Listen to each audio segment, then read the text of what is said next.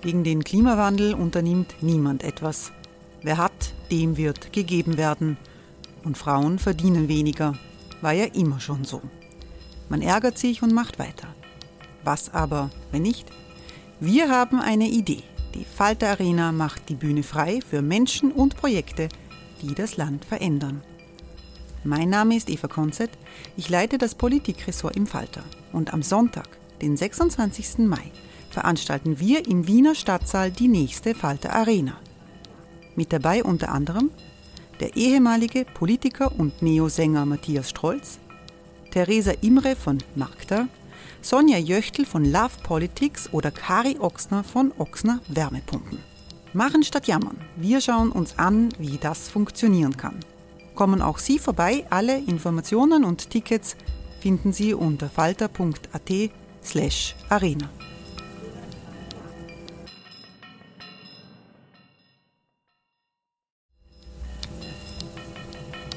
Falter-Podcasts werden durch Werbung unterstützt. Das hilft bei der Finanzierung unseres journalistischen Angebots. Die Erderhitzung ist kein Gefühl, aber mit vielen Gefühlen verbunden. Sorgen etwa oder Angst. Eine Veranstaltung gegen diese Ohnmacht ist Tipping Time, eine Klimakonferenz der Zivilgesellschaft. Von 9.5. bis 11.5. findet Tipping Time in Kooperation von Globe Art, Solektiv und Tangente St. Pölten statt und lädt ein zu Diskurs, Diskussionen und Workshops mit namhaften Vortragenden wie Nikolai Schulz und Friederike Otto. Weitere Informationen finden Sie auf www.tangentesanktpölten.at.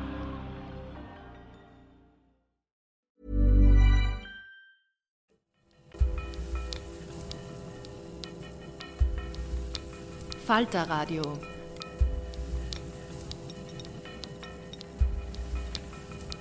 Hallo und herzlich willkommen im Falter Radio. Mein Name ist Katharina Kropshofer und mein Kollege Benedikt Narodoslawski und ich hatten diese Woche eine besondere Interviewpartnerin vor dem Mikrofon. Sie ist eine globale Ikone des Naturschutzes und zählt zu den bekanntesten Forscherinnen der Welt. Jane Goodall, mittlerweile 88 Jahre alt, prägte mit ihren Studien zu Schimpansen die Sicht auf unsere nächsten Verwandten und damit auch auf uns Menschen. Am 31. Mai kommt sie auf Einladung des Jane Goodall Instituts nach Wien, um einen Vortrag über Hoffnung zu halten. Wir haben die britische Verhaltensforscherin vorab via Videokonferenz zum Exklusivinterview getroffen, um mit ihr über ihre Zeit in den 1960er Jahren im Dschungel Tansanias, ihre Erfahrungen als junge Wissenschaftlerin inmitten älterer Männer und über Hoffnung in Zeiten des Artensterbens gesprochen. So let's start with, with the past. Uh, you have been in the wild um, and nobody studied chimps like you did. As you wrote in your iconic article in National Geographic, you saw chimps in the wild hunt and kill for meat. And you were even attacked by a chimp. So I, I learned that he slammed your head from behind. And once you climbed on a tree when you were confronted with two buffalo bulls. So, did you ever fear this life in the jungle? And if you did, how did you overcome this fear? Well, first of all, it was my dream since I was uh, 10 years old. and I believed that animals wouldn't harm me because why should they? Unless they'd been, you know, themselves attacked and hated humans. And so I had that feeling with me that nobody's going to harm me. When that chimp hit me on the head, it was just like in passing, you know, um, the buffaloes, they didn't attack. So, although people say, well, it was a bit naive of you to think they wouldn't hurt you, they didn't hurt me. So, maybe it wasn't so naive after all.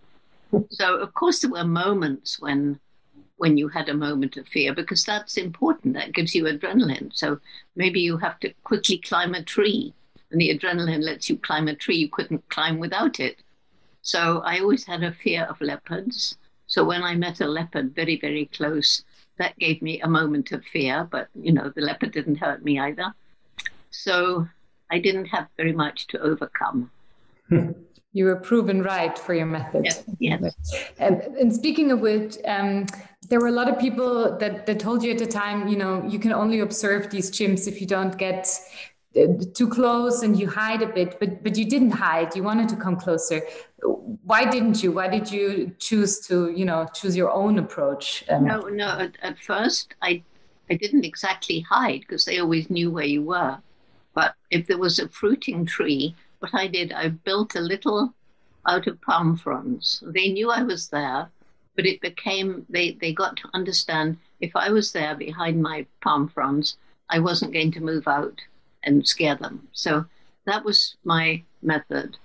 And why did I want to get close? Because I wanted to identify them as individuals, because I wanted them to allow me to be not exactly part of the group, but a very uh, non threatening creature that they didn't totally understand, but that wasn't harming them. It took a long time four months four months before the first one, David Greybeard began to accept my presence.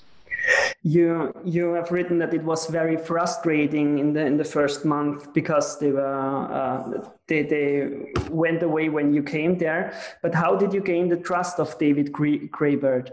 Oh, I, I mean, I, he just got used to me, and uh, every chimpanzee is different. So David was uh, more relaxed than the others the great thing was that after the four months when David began to allow me closer, he helped me to gain the trust of the other chimps. Because if I approached a group which was ready to run as usual, but if David was there, they would look from him to me and back, and I suppose they thought, well, she can't be so scary after all. So, in a way, he introduced me to all the other chimpanzees of the community. Some remained fearful for at least another five or even six months. And there was one female and her family. And even when I began having students and field assistants, I was always the only one that she let near. I was very proud of that.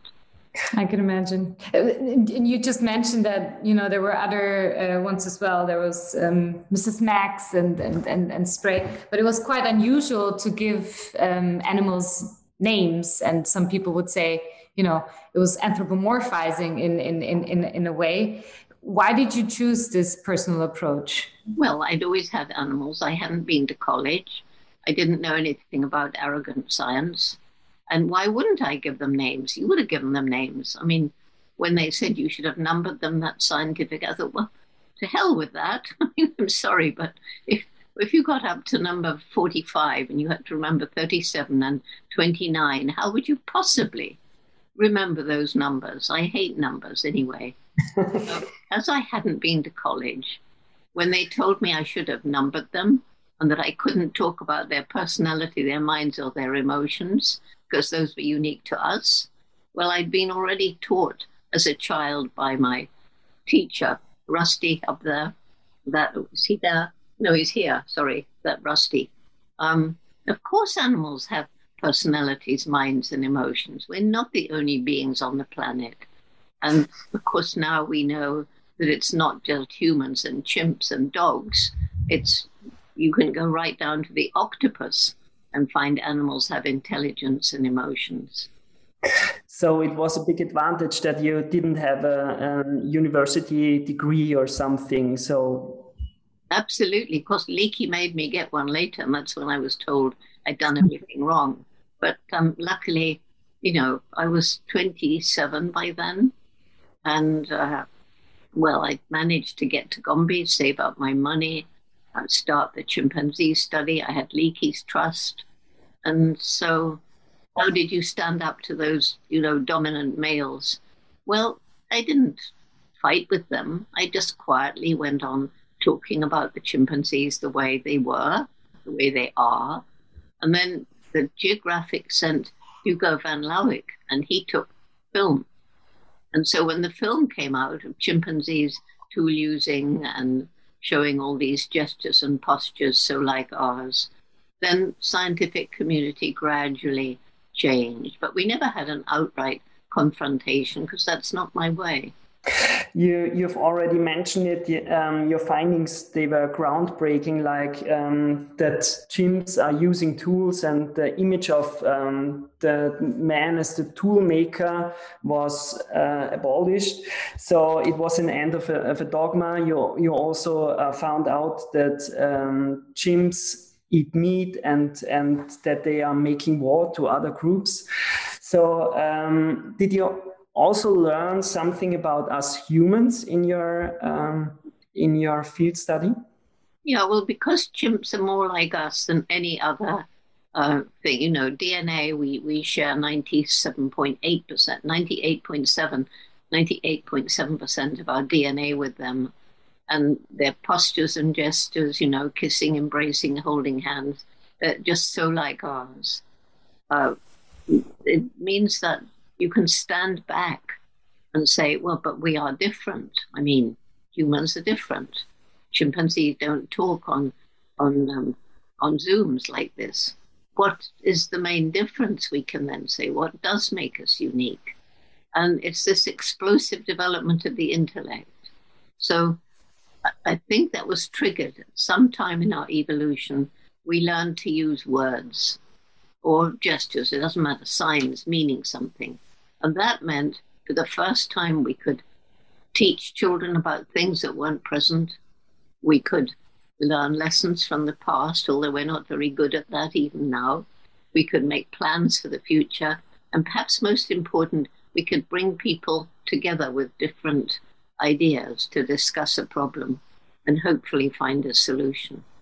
But you also found out that uh, also chimps are communicating with each other, right? So they are using sounds, and you say who and and so on. So they have different sounds for different emotions.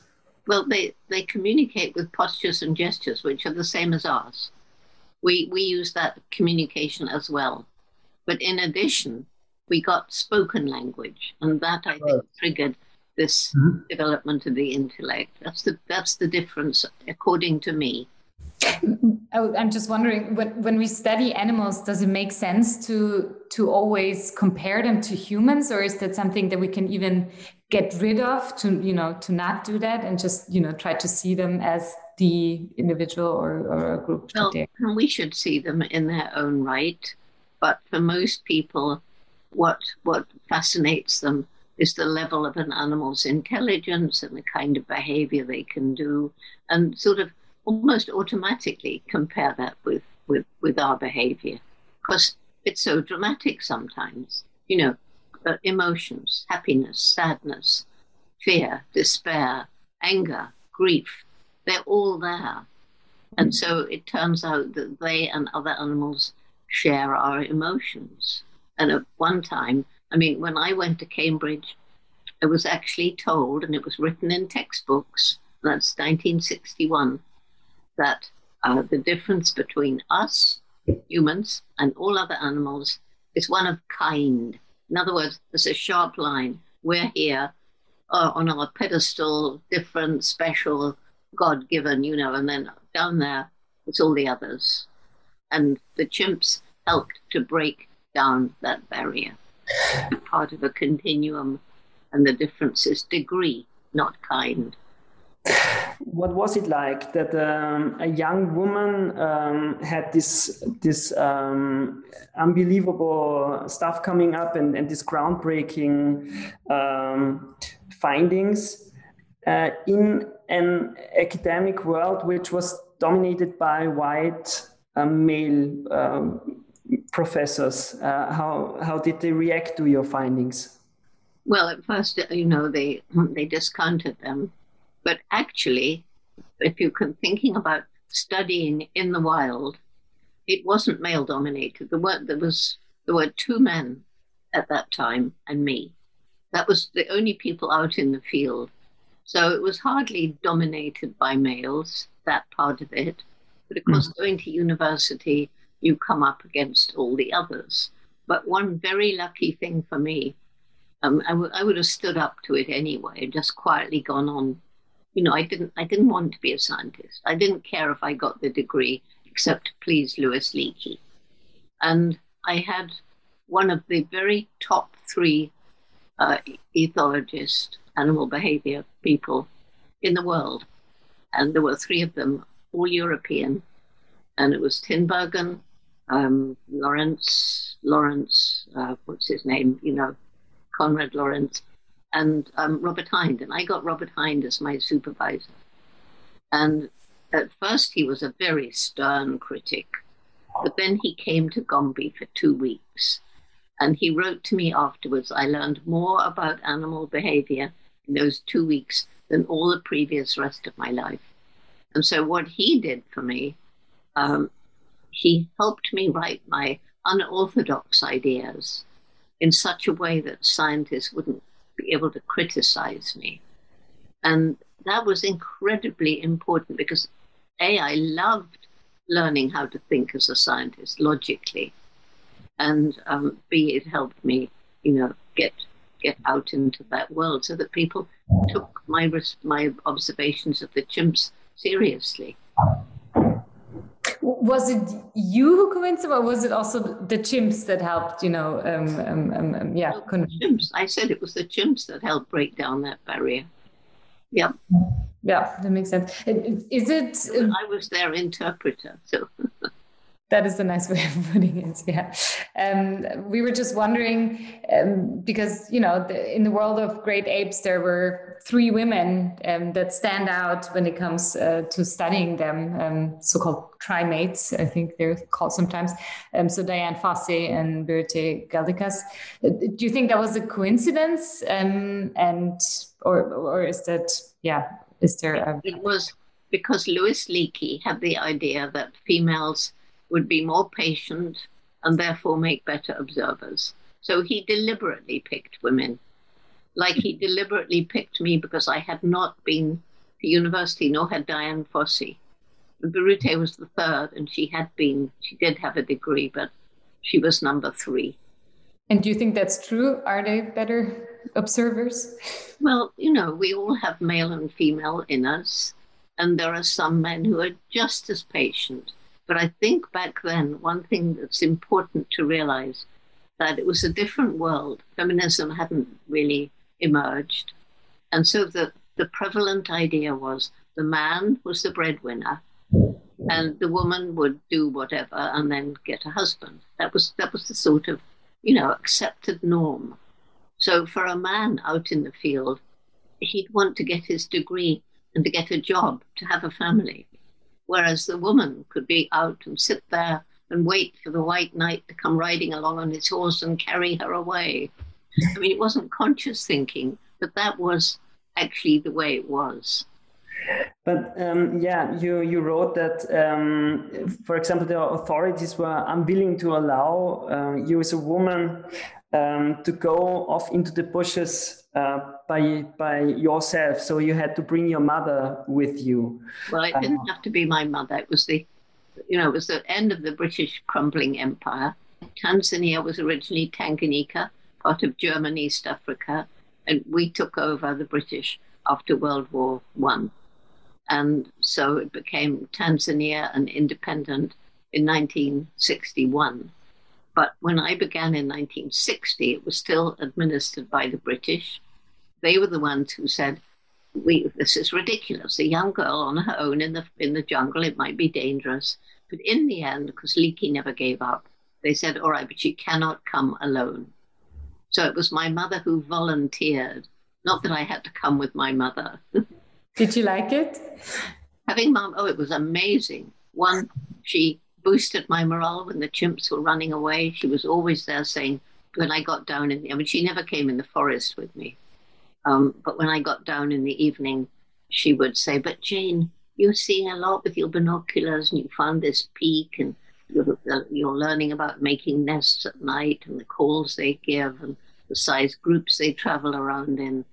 But she also, even more important, she set up a little clinic and she handed out simple things like aspirins and band aids and things that people don't use anymore, like um, saline drips, which work wonderfully, by the way, and uh, things like that, Epsom salts. And so she established a wonderful relationship with the fishermen. along the beach of Lake Tanganyika, and they began coming from further and further away. So she established a really good relationship for me with the local people. Did she fear that something could happen to you, or or was it okay for her that you go into the jungle, into the wild jungle? She seemed to accept it okay. She knew you. Yeah. Um, when we look at science today, I mean, things have changed a lot how we do um, science since you since you were an active researcher. Do you think this kind of you know patient observation and, and this type of behavioral biology is still the same today, or has it changed? Is it still possible to do it this way? Well, there's a lot more technology used, which is very, very useful. Um, but we still need the long term patient observations to really get the details of personality and so on. But, you know, camera traps and, and artificial intelligence, which can identify individuals from the, from the photos. So, like in Congo, where we work, I think it's a total now of, of 40 something individuals recognized from camera traps. They've all got names and you know slowly people are learning more about them. So there's a, there's a lot of technology like perhaps most important of all gps gis uh, so that you know you can make an accurate map of where the chimps are at any given time. Um, these days we are celebrating the international day of biodiversity and um, our nature is in um, in uh, is the, the, state of nature is really shocking. So um, Earth is heating up uh, at an unprecedented speed, and uh, we fa- we face the sixth mass extinction. According to IPBES, uh, one million species are threatened with extinction. What would be your message to politicians, CEOs, and other decision makers? Well, my message is that we have to realize we are part of the natural world. We depend on it for everything. Even in the middle of an inner city, we depend on the natural world for food and water and so on. But what we depend on is healthy ecosystems. And an ecosystem is made up of this complex, interwoven, interdependent plants and animals. And so if we imagine it as like a great big living tapestry, beautiful live tapestry. And every time a little plant or animal goes extinct, we pull a thread from the tapestry. And if we pull enough threads, that tapestry will hang in tatters. So, what politicians need to realize is if we carry on disrespecting the natural world and animals, um, it's going to be the end of us. And already it's led to climate change, and our disrespect of animals actually has led to the pandemic. Yeah. If once we've understood that, what do you think? What is you know what is the first thing we need to do to stop destroying our planet? Well, I think we have to realize that every day as individuals we make some difference. Depends who you are and what you do and your position as as to what sort of difference you can make. But unless people are really poor, and there's far too much poverty in the world, not just in the developing world, but also, you know, in America, England, and probably Austria too, I'm not sure. But um, so, you know, in order to survive, poor people will destroy the environment because they need land to grow food, populations are growing, um, they ought to make money from charcoal or timber. In a city, the poor will buy the cheapest junk food. They can't afford to ask, as we can, which is answering your question. We can say, did this, did this harm the environment in its making? Was it cruel to animals, like in a factory farm? Uh, is it cheap because of unfair wages in other parts of the world? And if the answer is yes, yes, yes, don't buy it. And poor people, of course, just have to buy the cheapest. But we can all make a difference by what we buy, um, how we interact with people, and then doing what we can do. If you're a teacher, you can teach about it. So can you if you're a parent. If you're a politician, although you may be fighting uh, at the moment a losing battle, uh, you can support bills that are protecting the environment. So, in places like Brazil, those laws won't pass. And even if laws are passed somewhere, like in America, and Trump came along and crashed them all and turned them all around, so now Biden's turning them back again. It's it, it's ridiculous. Just to get back to your point about poverty, if, if we solve poverty, does that mean you know these other problems will be solved as well in a way? Not exactly like that, but um, it, when I became involved in poverty was when I realized how fast forests and chimps were disappearing. And I went to Africa to find out more about the problems of the chimps. And that's when I realized that so many of the people living in and around chimp habitat um, were cripplingly suffering crippling poverty, lack of good health and education, degradation of the land, growing populations moving further into the into the wilderness. And when I flew over Gombe, Gombe National Park is very small, the smallest in Africa, in, in Tanzania. And when I arrived in 1960, and right up until the beginning of the 80s, I would say, it was part of this great equatorial forest belt going over to the west coast. But when I flew over in the late 1980s, it was a little island of forest, and all around the hills were bare. And that's when I realized people are cutting down the trees in order to survive. And it hit me. If we don't help these people find ways of living without destroying the environment, we can't save chimps, forests, or anything else. So, sorry, we started our program Take Care or TACARE. You can look it all up, but it's very holistic. And, you know, one of the reasons for hope is, is how nature is resilient. So if you fly over Gombe today, there aren't any more bare hills. The forest has come back because people have other ways of making a living. And how did you manage that? How did you um, help those people?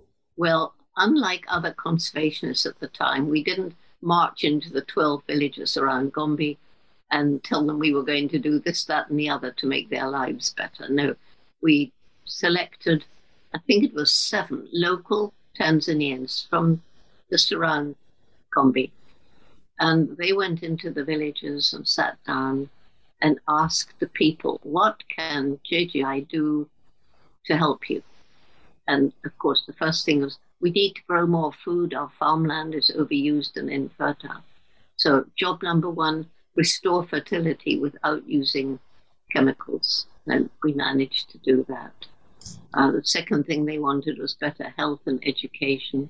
We worked with the local Tanzanian authorities and then raised some money. Some villages had no clinic at all. So we built little clinics and, you know, gradually improved things. And then we were able to add water management programs, scholarships to keep girls in school give them a chance of secondary education. Because all over the world, it's been shown as, as women's education improves, family size tends to drop. And they were having eight to 10 children per female when I arrived. And it's impossible, you know, this is still happening, but much less.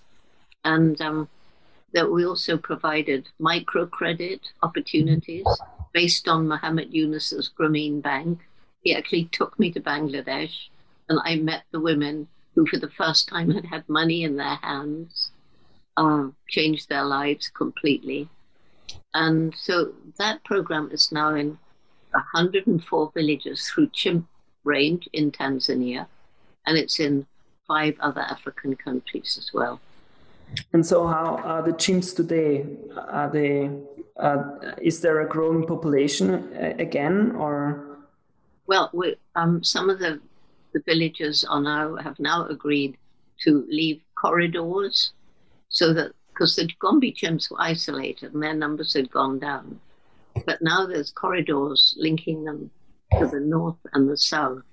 And I think in the last three years, we've had something like six females with new genes coming in. So we've stabilized. It's less than it was, But then it was more because there was more forest outside the park. So it, it seems to be stabilized now. And, you know, because we've got our youth program in all the schools, children are beginning to understand. And because we have worked with the people, they've come to understand that that saving the environment isn't just for wildlife, which they thought that's what we wanted, but but for their own future. So they've all become our partners in conservation, which is why the trees have come back. In your book Hope, you uh, you say we we face we are facing uh, four challenges. Uh, one is ending poverty. Uh, the second is ending uh, changing the lifestyle of rich people. And then you say something very interesting um, that also uh, ending corruption is uh, a very main topic for for the environment as well. Can you elaborate on that? And and the other one, the fourth one, is um, population growth. Yeah you know, with 7.9 billion on the planet now, and estimated 10 closer to 10 billion in 2050. Uh, if we carry on with business as usual, what's going to happen? So we have to think about that, even though it's supposed to be politically sensitive. It's a major problem. We have to address it and think about it. Um, and one way I've already mentioned, improving women's education. That shows family size dropping. So our number has dropped around Gombe. So, you know, what I see at the moment is the human species, we're at the mouth of a very long and very dark tunnel. And right at the end of that tunnel is a little star shining. That's hope.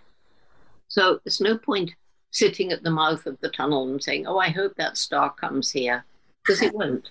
We have to roll up our sleeves and we have to crawl under, climb over, work our way around all these obstacles that you just mentioned the corruption and the, and the loss of biodiversity and all the rest of it. And we have to persuade others to come with us. And fortunately, there are around the world people tackling all these different projects, you know, loss of soil, deforestation, uh, climate change, and so on. What we must do is come out of our silos. You know, people tend to think only in terms of the loss of the soil is really important. We got to do something about it. Other people think, uh, you know, something else is really only important. But we need to get together and help people understand that it's all interconnected, which is what happened with me when I started TACARE at Gombe. I was criticized by the European Union, actually. And they said, but you can't do it all. You've got to concentrate, you've got to focus on one thing. And I said, What is the point of focusing on one thing? What's the point of educating a, a girl who goes back to her village and dies because of lack of hygienic, um, you know? So actually, the first grant we got was uh, one of these single things. It was replanting trees. But the second grant we got was uh, enabling us to spread out to these other you know, interrelated problems. Um, I mean, you just mentioned it as well. There's many different ways of tackling this challenge, but you still you chose, you know, to step away from science and become an an, an activist. Why and when did you make this decision? Wow! Nice. Yeah. What you're hearing are the sounds of people everywhere putting on Bombas socks, underwear, and t-shirts made from absurdly soft materials that feel like plush clouds. Yeah, that plush. And the best part? For every item you purchase, Bombas donates another to someone facing homelessness. Bombas, big comfort for everyone. Go to bombas.com slash ACAST and use code ACAST for 20% off your first purchase. That's bombas.com slash ACAST, code ACAST. Well, in uh, 1986, of course, I'd got my PhD by then. I built up a research station at Gombe. I was able to spend hours out in the rainforest learning about the ecosystem, learning more about the chimps. And I thought I'd be there forever. You know, it's that program, by the way, Gombe is still going after 62 years. Um, we still have research going on there, still learning new things. But anyway, 1986, by that time, there were, I think it was six other chimp study sites across Africa. When I began, it was just me. And so we decided to bring scientists from those six groups together for the first time, just the chimp people. And the main thing was does chimp behavior differ depending on the environment that one plays to another? Uh, is there such a thing as culture? And the answer to both is, is yes. You know, chimps are very adaptable. They can adapt to new conditions in the most amazing way. Like where it's very, very hot in Senegal, chimps will do a lot of foraging at night because it's cooler. They wouldn't dream of doing that in Gombe, that sort of thing.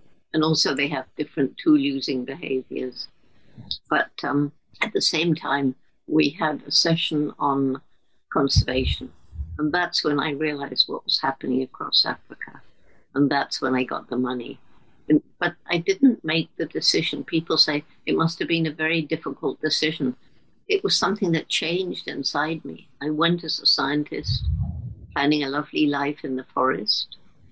And I came out at the end of four days knowing I had to try and do something, that I had to relating to this maybe um, right now we see so many people you know um, many scientists getting involved in more radical protests. Do you think the role of science is changing in a way? Well i think we need both. We still need the careful studies because that helps you with you know to conserve a species. Um, but also we need activism to try and make change. So we need we need both. Would you consider doing something more radical if things stay the same, or is that something where you, you know, where you would draw a um, line? I, I would never do something really radical. Like, you know, when I, when I approach a politician or a CEO, I don't attack them. I don't say it's your fault. What you're doing, you've got to change. Because quite honestly, I think mostly, especially if they're, you know, high-ranking males, they're not going to listen they're just going to be thinking, why should I listen to her? And what does she know about e- e- economics? And, you know, so, but I find the way, the way to reach them is, first of all, try and find out one thing where you can relate to each other. Maybe you both like dogs. Maybe you both have a grandchild. I know something, anything. And then find a story. Listen, well, listen to them first. They may have ideas you hadn't thought of then find a story because you've got to reach the heart. That's the key. They've got to change from within. And it's happening now for various reasons. Many, many corporations are changing the way they operate. You know, I was just had a, a talk with the CEO of MasterCard this morning. It's amazing what they're doing. You can Google it and find out all that they're doing for the environment. So they're making much less profit but they're helping to save the planet. I think one uh, one reason why people are becoming more radical is because um, they are they are suffering under this ecological grief. Um, and it's no wonder because the state of nature is so so uh, shockingly uh, bad. So, um, do you also still have? Uh, do you also have this feeling of ecological grief? Do you suffer from you if you care. You can't look at what's happening and not feel depressed. But you know people come to me especially younger people so often and say you know look at the state of the world and um, i feel helpless. What can i do? I feel hopeless. And i and you know we have this expression i don't know if you have it in austria but we have this thing think globally act locally. You have that it's the yeah. wrong way around. If you think globally, you're bound to be depressed. There's no nothing for it but to be depressed. But then I say to them, well, what about where you live? Is there a problem there? Like, lit, do you dislike the litter in the street? Are you worried about homelessness? Is there cruel treatment of of um, stray dogs or whatever it is? Well, try and do something about it. Try and persuade others to join you. And if it starts working, that'll make you feel good. Gosh, I have made a difference. And then, because we, when we feel good, we want to feel better. We do more, and we inspire more to join because they catch up, you know. And then you realize there's other people in other parts of the world, just like us, doing the same sort of things. Then you dare think globally. So, for example, our program for youth, Roots and Shoots, is now in 65 countries, and they all are linked. So they know, okay, we're planting lots of trees. It makes a difference here. But in in 40 other countries, they're also planting trees, also making a difference. Or they're raising money for the homeless, and together we can make an impact on homelessness. And so the program is growing all the time. And so the way to counteract this ecological grief is to take action. Roll up your sleeves and do something. Feel you're making a small difference, which wouldn't make any difference if it was just you, but realize it's not just you. There are hundreds of people. And if you can persuade the other ecologically grief stricken people who fall into apathy, if you can persuade them to join you, you're making a big difference. But isn't isn't the real power in politics, or, or is it really each individual can do something? Because maybe this this is also um, nice for politicians if they say to us do do something but we don't have to do something. You know what i mean? We shouldn't listen to the politicians. We should feel every single one of us makes a difference every day. We should take action. We should inspire others to take action we should try and inspire as we are doing with consumer pressure our companies are changing their behavior we've got to elect and stick by politicians who care about the environment in the future. But too often, I've seen people go into politics with lots of, you know, I'm going to stand up for the environment, stand up for animals. But then they come up against, well, if we do that, it's going to cost me, the public, tiny bit more. So I'm not going to support him anymore or her anymore. So we've got to we've got to be prepared to tighten our belts and suffer a tiny bit for the good of the future and the good of the planet. You know, I mean, I, I became vegan. Uh, I've been vegetarian for ages because of ethical reasons. I became vegan because I realized also the ghastly treatment of milk cows and and um, chickens and so on. But you also have to realize that because of the massive meat eating around the world, there are billions and billions of animals in factory farms, and they all have to be fed. And so large areas of natural habitat are cleared to grow the grain, often GMO, by the way. And so you've got these monocultures, which is really bad for biodiversity. And then massive fossil fuel used, all these huge machines, getting the grain to the animals and trucking the animals to abattoirs and meat to the table. Water, scarce in so many parts of the world, takes a lot of water to change vegetable to animal protein. And finally, they're all producing methane, which is a very virulent greenhouse gas. And uh, if you care about our health, which some people do, you can switch people by saying, well, these poor animals in factory farms, they have to be fed antibiotics routinely just to keep them alive, which means the bacteria can build up resistance, which means there are now some conditions that no antibiotic will cure anymore. You get the superbugs in hospitals, which is one reason why people get thrown out of hospital so quickly. Just, just an add-on question: uh, When did you be- become uh, a vegan? Well, I was sort of doing a lot of veganism but when the pandemic began and I was here, I'm talking to you from the house where I grew up, by the way. Um, I thought, well, now I'm here, I can be totally vegan. Really? You changed your mind at, at 86? Yes. Wow. That's cool. Absolutely.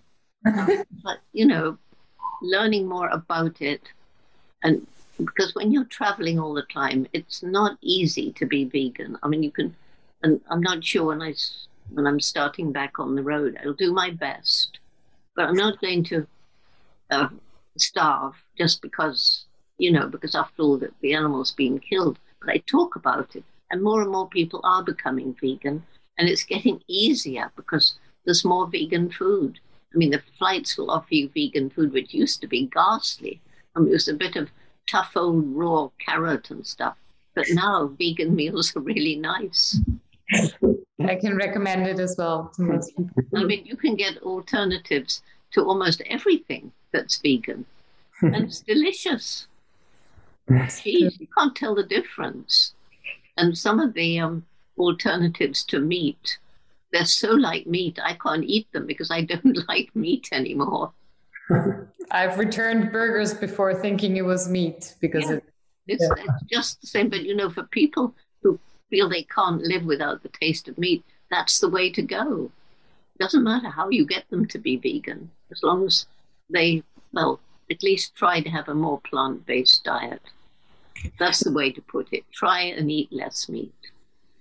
Maybe one more question about this. Is it really so easy to to make those right choices and environmentally friendly choices when I mean you've mentioned it before when you know we have very strong forces and a lot of corruption and a lot of companies trying you know to to to sell us something that really isn't what it says it is.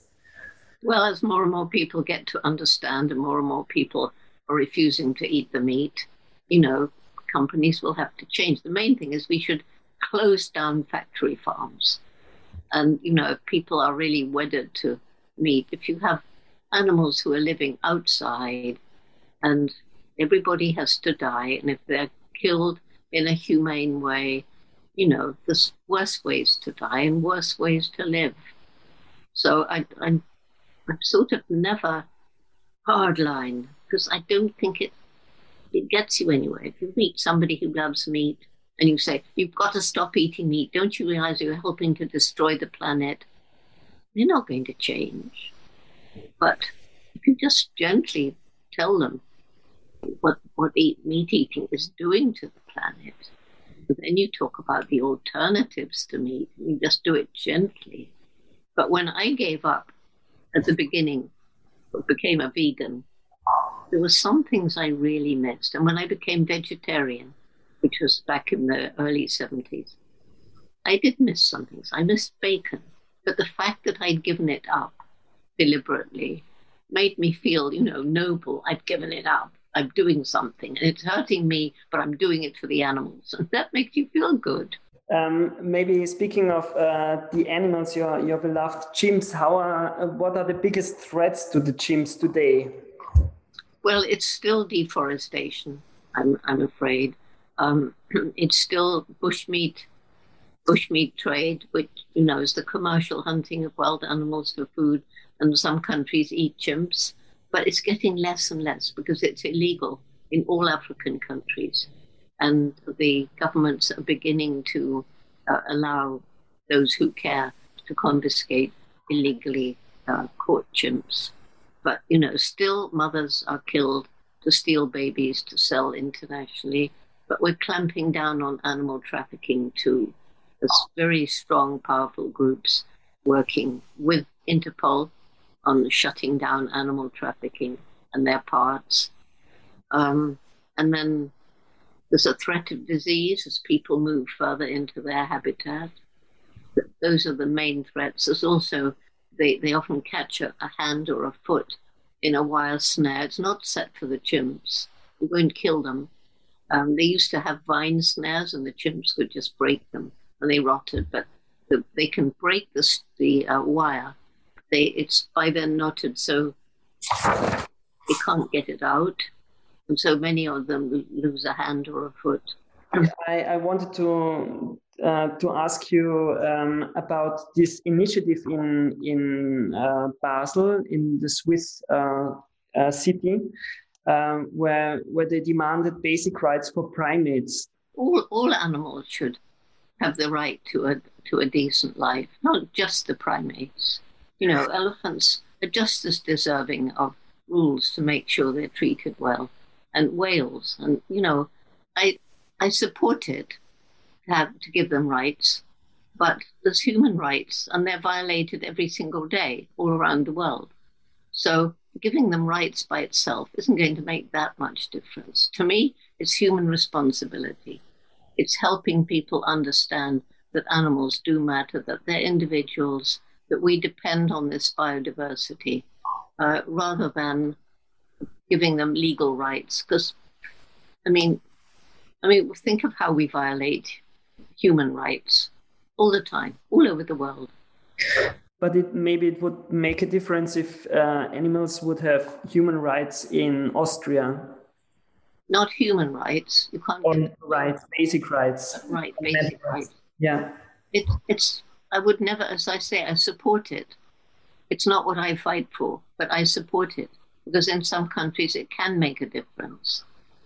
And as you say in in uh, in Austria, well, if you gave pigs rights, they wouldn't be the, you couldn't have factory farms. Same with cows and things like that. Mm-hmm. And you wouldn't be able to have animal labs either, medical labs. The farmers would be disappointed. Well, the farmers can do things in other ways. That's we always have to try to provide alternatives. Mm-hmm. You know, and they can turn to, to growing vegetables. They can become involved in alternatives. There's lots of things that can be done. And there will always be some people buying humanely farmed uh, animal products. You know, chickens running around in the fields. okay, bist du noch? Die letzte? Ähm, ja, dann noch, genau. You know, as I say, I do support those working for rights for animals. I mean, a lot of lawyers I know, and I respect them a lot. And we need everything. We need every little aspect to help animals today. It's just not something I'm personally deeply involved with yeah maybe speaking about this and coming back to the to the hope thing you clearly make such a big difference in the world and you inspire so many people and you mentioned it uh, already but maybe again like which advice would you give to young people who want to to make a difference and who do feel depressed maybe well i would give them the advice that my wonderful mother who is up here um, hmm. when i was 10 and decided to go to africa and live with wild animals and write books about them. Everybody laughed at me. How will you do that? World War II was raging. We didn't have money. I mean, we, we really didn't have much money at all. Um, and Africa's far away, and you're just a girl. That's what I was told, but not my mother. She said, Jane, if you want to do something like this, you're going to have to work really, really hard you're going to have to take advantage of every opportunity. And then, if you don't give up, hopefully you find a way. I tell that to, to young people all around the world, particularly in disadvantaged communities, particularly girls in disadvantaged communities. And I wish mum was alive still so I could let her know the number of people who write and say, thank you. I did follow my dreams. I've been successful, and oh. it's made all the difference. So that you know, the main advice is, if you really want to do something, you've got to really want to do it. Don't give up. Follow your dream, and remember, every day you live, you make a difference, and you can choose what sort of difference you make join Roots and Shoots. I would say to them, please join us in Roots and Shoots because they are changing the world. They, you know, I get letters again all the time saying, Roots and Shoots changed my life. And these people who are now adult, I keep meeting them and they say, gosh, that Roots and Shoots program really changed me. It really gave me a, a feeling that there was things I could do which I never thought I could do before. And they also, you know, they we try and bring them together from different countries, usually virtually. But they get to understand without us telling them that much more important than the color of your skin, your your uh, language, your religion, whatever, much more important than all of that is the fact that we're all human beings. We all laugh, we all cry, we all bleed. You you give a lecture about hope uh, in Vienna, and you you have written a book about it. What's so important for you? Uh, this hope. Why is it so important for you in in, well, in if you, don't, if you don't have hope, if you do something and you don't hope that it's going to make a difference, why bother? Eat, drink, and be merry, for tomorrow we die. Hope is just one of the most important human drivers towards, you know, making a better world. You must be able to hope. Like if you're in un, unjust, unjustly in prison. Um, but even the nature is is degrading. Uh, you still have hope. What?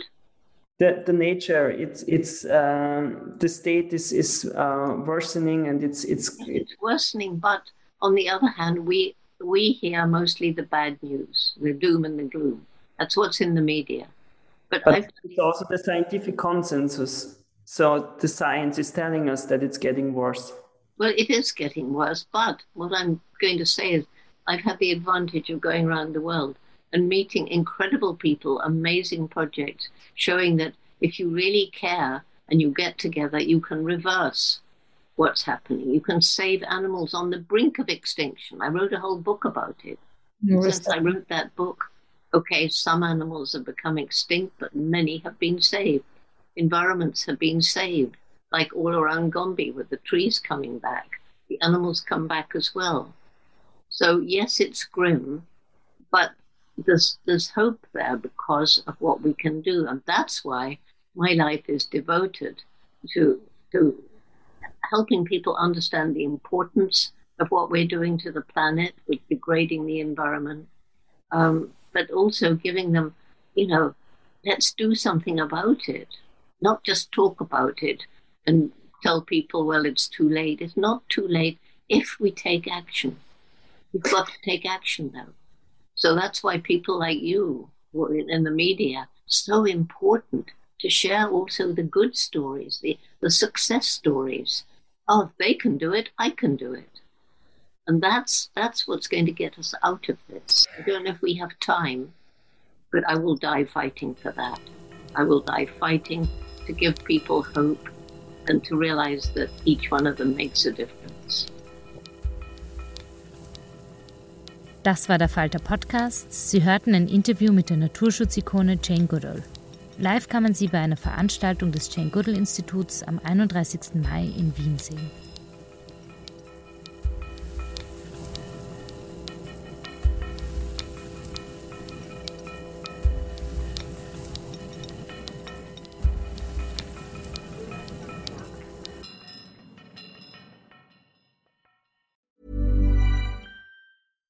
Hey, it's Paige DeSorbo from Giggly Squad. High quality fashion without the price tag. Say hello to Quince.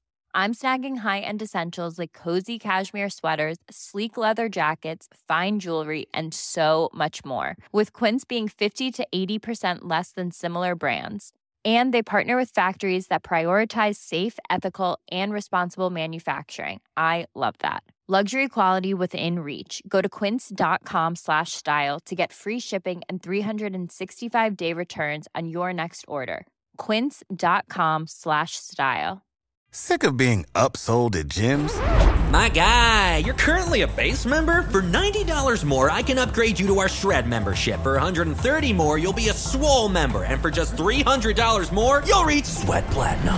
At Planet Fitness, you'll get energy without the upsell. Never pushy, always free fitness training and equipment for every workout. It's fitness that fits your budget. Join Planet Fitness for just $1 down and $10 a month. Cancel anytime. Deal ends Friday, May 10th. See Home Club for details.